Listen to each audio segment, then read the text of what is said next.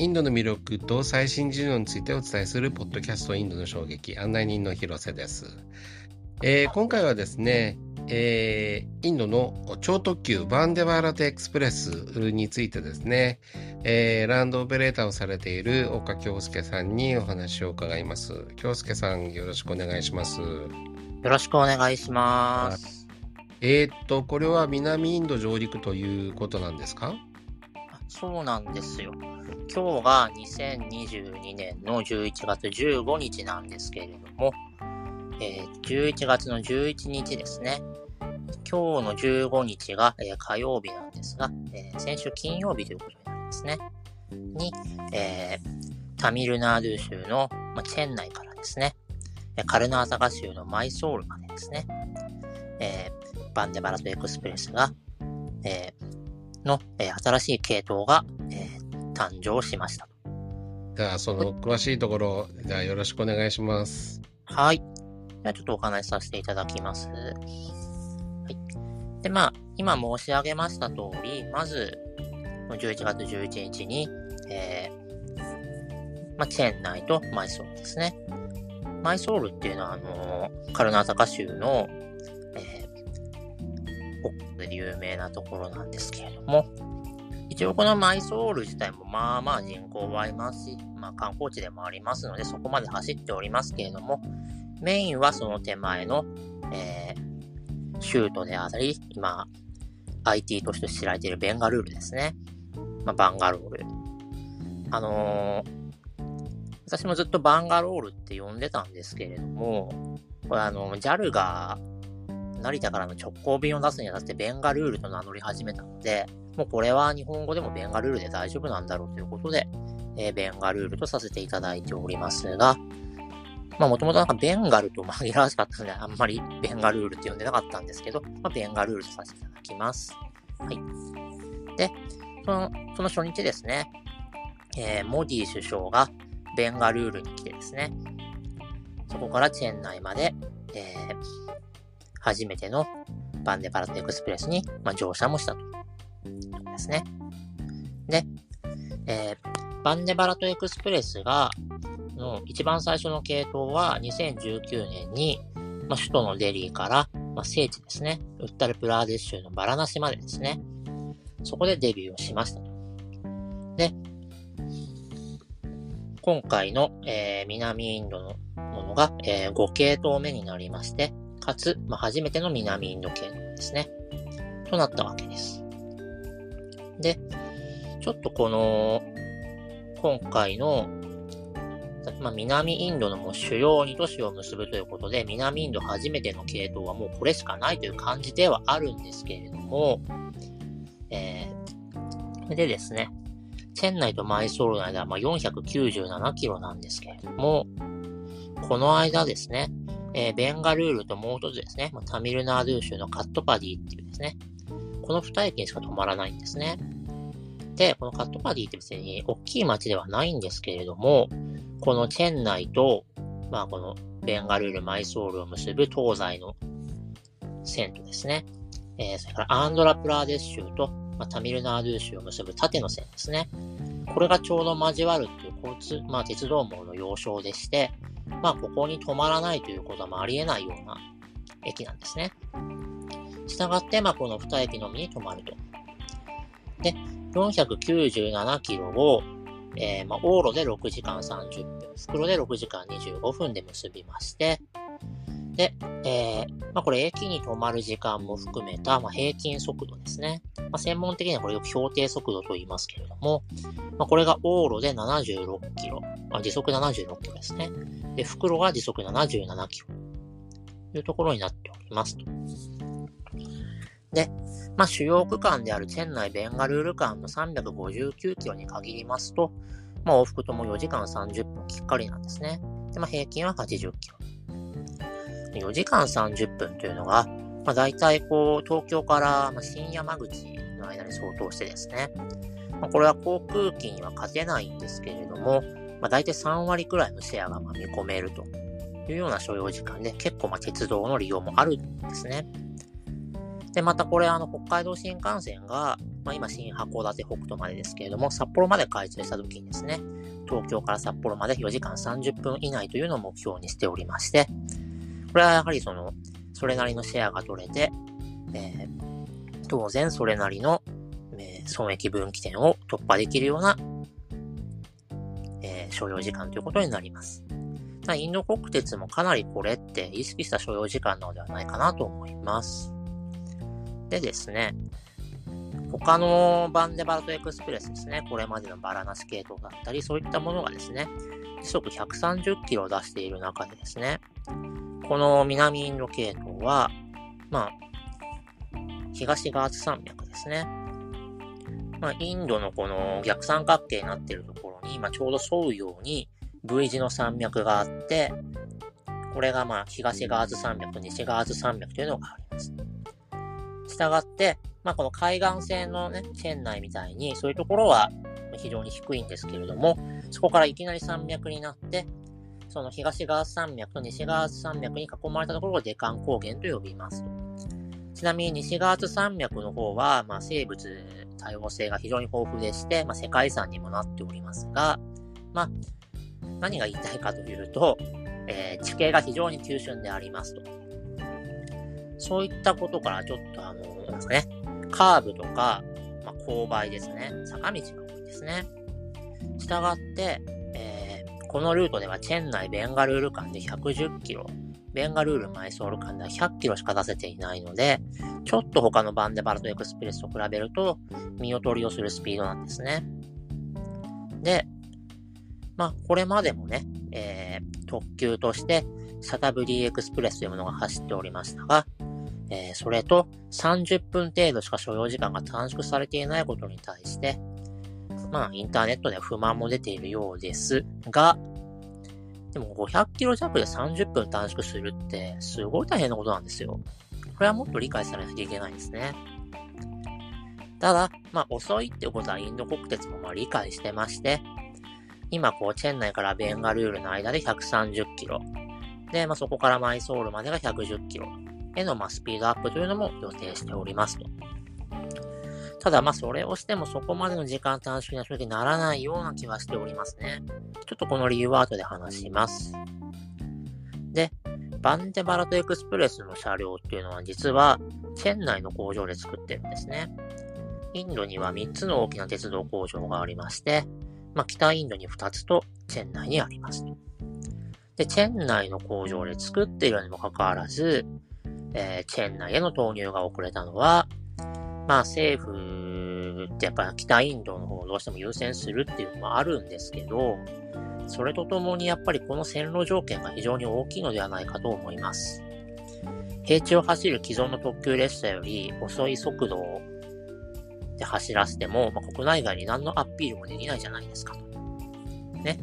当然、こう、スピードが出しやすいところにまず先行して出して、こんなに速いんだぞっていうのを見せたいというところですね。それでは、そのバンデバラトエクスプレスそのものについてちょっと見ていきたいと思いますが、まずインドは鉄道総延長でいうと世界4位のですね、鉄道大国であります。で、人口密度も高いことから鉄道がとても重要視されております。だけど、1991年までは社会主義政策が取られていたこともありまして、まあそのすごいスピードアップしたりとかですね。あるいはこう、待たずに乗れるような、1日とか1時間に何本も走らせるような、そういうことよりも、より多くの人に安価なサービスを提供することと、それから貨物ですね。こちらに重きが置かれておりました。したがって、まあ、皆さんインドの列車っていうとすぐイメージするのが屋根の上に人が乗ってるやつですね。ああいう列車を維持することの方が大切というふうに考えられておりました。ま、それでもですね、1988年というのが、えー、ま、経済自由化の3年前ですね。初代首相ネールーさんの、ま、生誕100周年となるところで、まあ、結構祭り騒ぎみたいなのあったんですけど、これを記念してですね、まあ、時速100キロ以上の、スピードで走って、設備的にも、ま先進国の特急列車に相当するですね、シャタブリーエクスプレスが登場して、まあ、数百キロの都市間を日帰りできるようになりましたと。このシャタブリー、シャタブリーっていうのは、まあ、100年とか1世紀を意味するんですね。まあ、従って直訳すると、まあ、世紀急行とかなるわけですけれども、で、このシャタブディエクスプレスは主に、まあ、デリーのような大都市を早朝に出発して、で、夜に戻ってくるというダイヤが組まれてます。これはですね、東海道新幹線が登場する前に、東京と大阪を日帰りできることが謳われた特急こだまですね。これと同じような考え方でありますと。で特急こだまっていうのが1958年に登場してますから、まあ、インドの鉄道はですね、まあ、都市間高速旅客輸送という点においてですけれども、まあ、今年ね、今、日本の鉄道100周年で言ってます、あ、150周年で言ってますけど、失礼しました。まあ、インドは169周年なんでね、今年。19年遅れて鉄道が開業した日本ですね。まあ、ちょうど30年状況としては遅れてしまっているというのがこの1988年の状況です。でですね、まあ、特急こだまのせいで、えー、日帰りの出張が増加して、まあ、関西の旅館の経営が傾いたというの言われるほどの社会的インパクトがこの時ありましたと。そしてですね、えー、まあ、シャタブディエクスプレスにしても、今早朝の、まあ、インドの駅に行くと人がわんさか集まってる光景がありますので、まあ、インド社会もシャタブディエクスプレスで大きく変わったんですね。でこれはですね、例えばこう生活圏を超えた範囲でのビジネスが生まれたり、あるいは、まあ、インドはもともとね、聖地巡礼っていうのは非常に盛んで、まあ、これはまあ、一生に一度というか、まあでも本当に何年かに一度とかですね。そういうことですけれども、そうじゃなくですね、普通に遊びに行くというような需要も生まれまして、まあビジネスや、まあ、旅行によって、まあ、インドの市場経済をですね、シャタブディエクスプレスが準備したということになりますと。そして経済自由化以後、まあ大きく発展していくのはまあ皆さんご存知だと思いますけれども、そうするとインドはまあさらにこう鉄道の近代化を考え始めて、え一つまず高速鉄道の導入と、もう一つが在来線における準高速鉄道化というのを模索し始めるわけですね。で、高速鉄道っていうのは、まあ、世界的な定義で言うと、まあ、時速200キロ、まあ、近年は250キロとも言われてますけれども、まあ、それ以上で走る鉄道のことで、まあ、世界初の高速鉄道っていうのはもちろん東海道新幹線ですね。でまあ、その後日本に刺激される形で、まあ、まず欧州で相次いで高速鉄道が登場。で、その後各国の経済発展に伴って、まあ、中国ですとか、そういった新興国にも波及して、現在はま30近い国に高速鉄道が走っておりますと。で、インドでもですね、まあ、現在 JR 東日本が協力していて、まあ、マハラーシュトラ州の州都ムンバイとアフマダーバード州の、まあ、最大都市アフマダーバードの間で、まあ、インド初の高速鉄道を今建設していると。まあちょっと、最初はね、なんかもうできてもおかしくないって話もあったんですけど、まあ、ちょっと遅れ気味で、2020年代の間にはまあ多分開業できるだろうと。これ以前あの、インドの衝撃で、えー、インドの高速鉄道についてお話しさせていただいておりますので、ポッドキャストも残っているので、よろしければ聞いてみてくださいと。さて、では、その高速鉄道に対して、準高速鉄道って何かっていうと、まあ、高速鉄道に準ずるレベルということになりますので、まこれも国によってちょっと定義は異なるんですけれども、まあ、大体150キロから200キロ。まあもしくはそこから250キロぐらいまでの鉄道を指します。で、まあ、準高速鉄道はセミハイスピードレールとかなんですけど、えー、 medium speed rail という日本語で中速鉄道といったものも、で、呼んでる国もあって、基本的には同じ意味かと思います。日本で言うと、まあ、時速160キロで走るですね。あの、京成の、まあ、成田スカイアクセスとかですね。あと、まあ、北海道新幹線と、まあ、貨物列車が、まあ、あの、シェアして走るような青函トンネルとかですね。で、今やめちゃったんですけど、北陸新幹線が走るまでは、あの、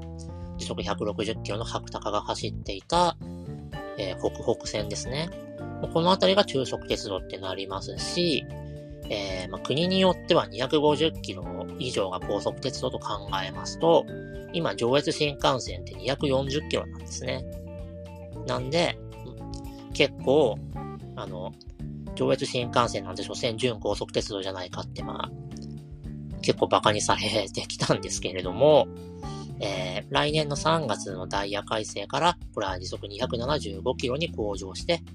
えー、お名を返上する予定でございます。ということで、えー、まあ、インドも新幹線を建設するだけではなく、在来線をブラッシュアップしてですね、準高速鉄道の領域を目指すということで、まあ、フランスをはじめとした鉄道先進諸国の協力を仰ぎつつ、自国技術の向上と生産を意識して取り組みが進められております。これに限らずね、輸入ではなく自国生産を進める政策というのを、まあ、インドのまあ、特にあの、モディ政権になってから非常に取っておりまして、まあ、この政策を Make in India と呼びます。で、2016年にはですね、デリーと、えー、タージマハールのあるですね、ウッタルプラーデッシュ、アーグラーの間で、え、160キロを出し、えー、この間188キロを1時間40分ですね。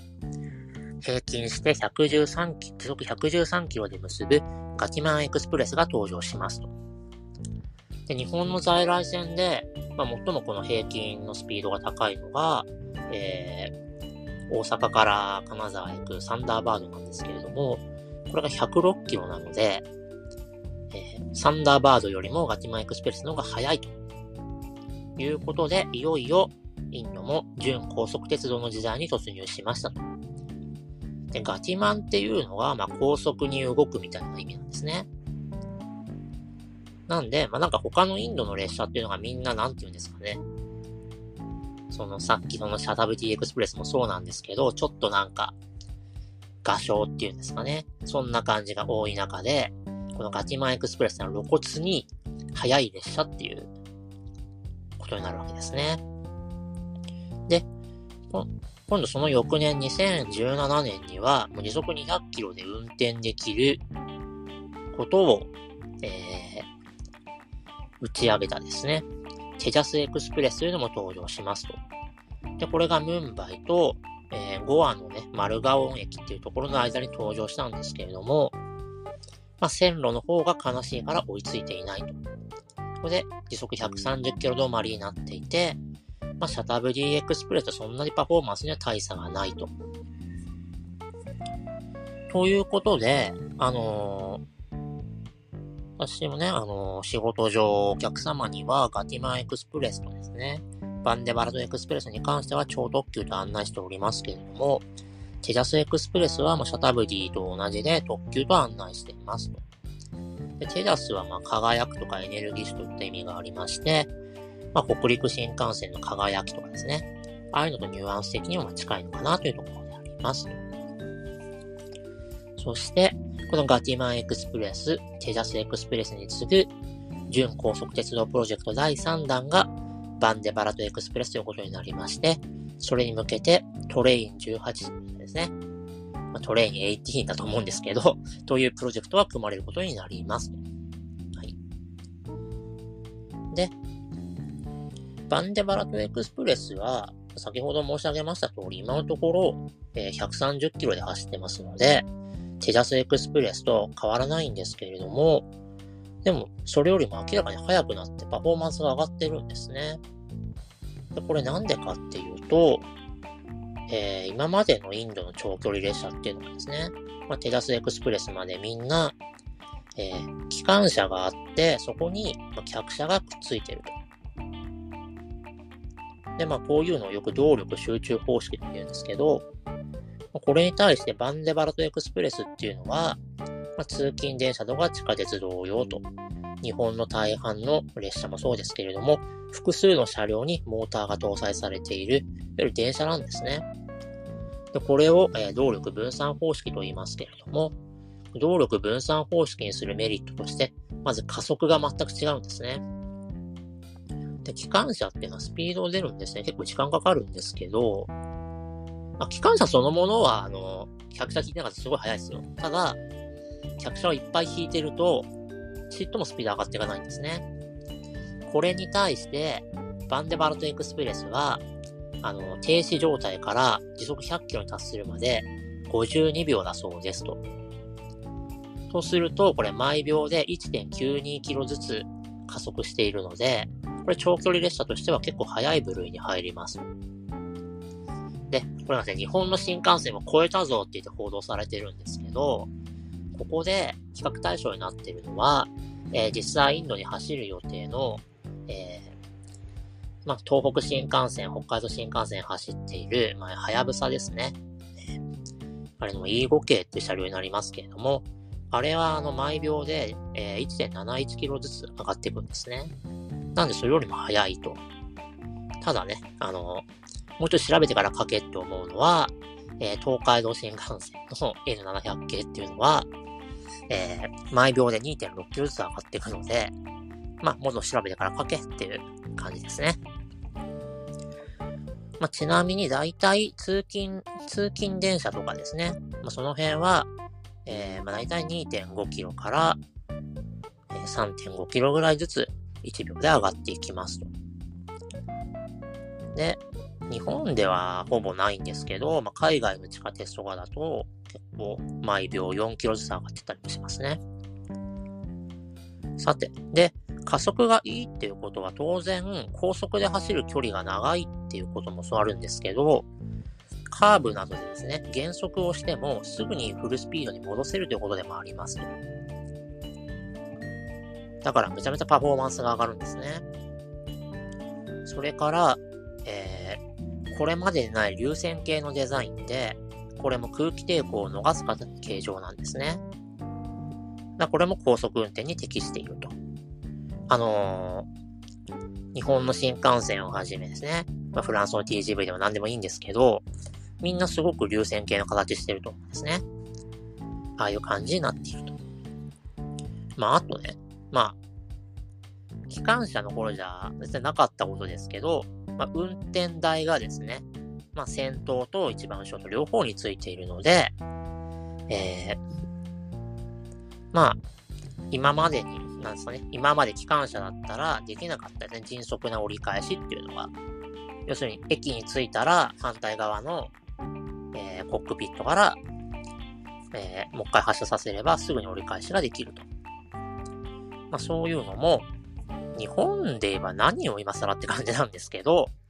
インド的にはすごい、すごいぞこれっていう話にもなるらしいですと。では、なぜこれまで機関車にこだわってきたインド国鉄がいきなりこんな車両を作ったのかというと、そして2016年にえー、スペインのタルゴっていう会社の車両をですね、えー、ちょっと試験導入したんですね。で、えー、試験走行させてみるんですけれども、これがインドの車両よりもはるかに高いパフォーマンスですね、これテジャスエクスプレスさんと比較して、まあ、し、示したんですね。で、これでまあ鉄道技術者たちはだいぶ衝撃が走ったと。ねで、それまでインドは、この高速化に関して言えばフランスに相談してたんですね。ただフランスってあの、機関車にめっちゃこだわる国なんですよね。まあこれ、なんでかっていうと、まあ、比較的、あの、地形が、あの、ヨーロッパの中でも、そこまで急峻じゃないからとかもあるんですけど、あの、パリっていうのが超一極集中型の都市で、まあ、東京よりも密度が高いんですね。で、その結果、パリの近郊では、その TGV が本数を増やすことができないぐらい、まあ、その線路が逼迫しちゃってるんですね。そこで、今 TGV はほぼ全部ですかね、2階建てになってます。で、2階建てにするとですね、あの、下にモーター付けられるんですよ。そういうことから、えー、TGV ってのは最近新しい車両も、これから入れるって話あるんですけど、それも含めて全部2階建てなんですね。で、今世界の数勢からいくと、昔はね、TGV みたいにみんなこう、機関車が引っ張ってる方が多かったんですけど、今もうどんどんその日本と同じように、えー、い、なんですかね、いろんな車両にモーターとか、まあ、ディーゼルエンジンとかですね、ついているような形になってますので、まあ、今やフランスの方がガラパゴスになってるんですね。ただまあ、フランス自体はガラパゴスですけど、フランス政府が持ってるアルストムっていう、まあ、鉄道車両の会社に関して言えば、えー、まあ電車の方も普通に開発してますので、まあそこはまあいいんですけど、ということで、えー、スペインから来た車両がいかにすごかったかと。そしてスペインに憧れて開発した車両を2018年に、ま投入するつもりで、えトレイン18っていうプロジェクトになったわけですけれども、まあ、結局はま翌年には持ち越されてはしまいますと。それでですね。で、バンデバラトエクスプレスと名付けられるわけですけれども、バンデバラトエクスプレスのは偉大なるインドみたいな意味ですね。えー、これも、あの、別のポッドキャストで、あの、クルーズトレインの方ですね。これ、バーラトガウラブっていうものも一回喋ったことあるんですけれども、その時にも喋ってますけれども、あの、まあ、ヒンディー語で、まあ、インドのことバラトって言いますけれども、これをあえて英語の中に混ぜた時っていうのは、まあ、日本のことをヤマトとかミズホとかヤシマというような形で、まあ、画商になるんですね。そしてモディ政権になってから、なんかバラと名前を使うものが非常に増えてます。いろんなところで。まあ、そんなところで、まあ、まあ、バンデバラ、まあ、クールジャパンみたいなもんですよね。バンデバラとエクスプレスと名付けられた。で、あまあ、バラとガウラブの方も、えー、ポッドキャストありますので聞いてくださいと。で、2019年の2月にデリーからバラナシの間で、えー、初めてのバンデバラとエクスプレスがデビューすると。で、その後、まあ、デリー発着で、まあ、もう2系統増えて、それからですね、えー、将来の、まあ、高速鉄道ができるムンバイとアフマダーバードの間にも1本できたと。そして、今月、南インドに初めてのバンデパラトエクスプレスが上陸しましたと。なんで、現在5系統となっております。さらに言うと、ただ走らせるだけではなく、えー、最初のデリーバラなしとかはバージョン1なんですけど、すでにバージョン2が出来上がってまして、3系統目となるメンバーやフマダーバード間以降は、バージョン2で運行してますと。したがって、えー、今回のチェン内マイソールに関してもバージョン2でございますと。で、まあ、設備面で言いますね。リクライニングシートや、まあ、大きな窓、真空トイレなど、まあ、設備とかサービス面での評価も高いと。これはインドの威信というだけではなくですね、まあ、速い列車ですので、航空機との対抗というのも視野に入れられていると。で、エグゼクティブクラスというものも、まあ、るんですけれども、そこでは、インドでは初めてとなる回転するリクライニングシートですね。これが設置されていると。なので、えくるっと回転して、えー、みんなでトランプとかもできますと。そんな日本で当たり前だとか言っちゃダメですよと。ね。はい。インドではすごく珍しいことのようですと。はい、あ、ちなみになんですけど、結構、世界的にこのリクライニングシートが回転するっていうのは割と珍しくて、結構新幹線の中で外国人が感動してたりとかもしますし、あのー、韓国は日本の影響で回転好きにしたかったんだけれども、フランスから導入した車両が、あの、全部ボックス型になっていて、えー、回転好きにするのに違約金を払うか払わないかみたいなですね、ことで揉めたりとかですね。まあそんな感じになってますので、まあ結構日本と韓国の方が世界では、え、珍しいということになりますと。さて、で、まあ、今後もこのバンデバラトエクスプレスは増産を繰り返して全国各地で運転する予定ですと。で、現在8割が国産部品で占められておりますけれども、今後はもう純国産を目指していくということにもなっております。で、じゃあこれからバンデバラとエクスプレスがどうなっていくかっていうところなんですけれども、まず、えー、車両はすごくても、まあ、線路が追いついていないという状況をまず打破したいと。なんで、主要な幹線の最高速度を160キロに引き上げていくと。ね、これで名実ともに、えー、準高速鉄道にしていくというのがまずあります。それから、えー、時速200キロを前提にした、まあ、新しい線路ですね。これもケーララなどでいくつか計画しております。で、これがムンバイからアフマダーバードの高速鉄道と違う理由としては、まあ、地域列車ですね。いわゆる鈍行みたいなものとか、え貨物列車との共用もあり得ると。特急だけが走るわけじゃないと。なんでイメージ的には、え先ほど申し上げましたように、成田スカイアクセス線だったり、青函トンネルとか、まあ、北北線とかに近い感じですね。で、まあ、この高速、えー、既存の線路の高速化なんですけど、まあ、現在130キロを出せているような路線であれば、最高速度の引き上げっていうのはそれなりの効果を発揮できると思いますが、じゃあ現在110キロしか出せていないです、110キロもほとんど出せないような、チェン内からマイソールの間ですね、急峻な路線では、結局、最高速度だけ上げてもですね、カーブや勾配でスピードが下がるため、効果は薄いです。で、今は何て言うんですかね。スポーツカーを、じゃあ、フェラーリみたいなスポーツカーをですね、あの、オフロードとかで、オフロードとかすごいワイディングロードで走らせたら早く走れんのかっていう。そんな感じですね。通り一辺倒で同じ車両を投入しても全ての路線で高いパフォーマンスを発揮できません。はい。なんで、こういうところでは、やっぱりですね、こう、4WD みたいなですね。車で言えばね、そういうものが。鉄道で言うと、やっぱりコーナリング性能とか、等半性能、それも坂をもっと早く上がれるようなですね。そういうものを高めた車両を用意する必要がありますと。で、この等半性能に関して言えば、まあ、モーターとブレーキの強化っていうのが、まあ、前提なんで、まあ、詳しく説明しませんと。ただ、コーナリングの方をどうしたらいいかっていうところですね。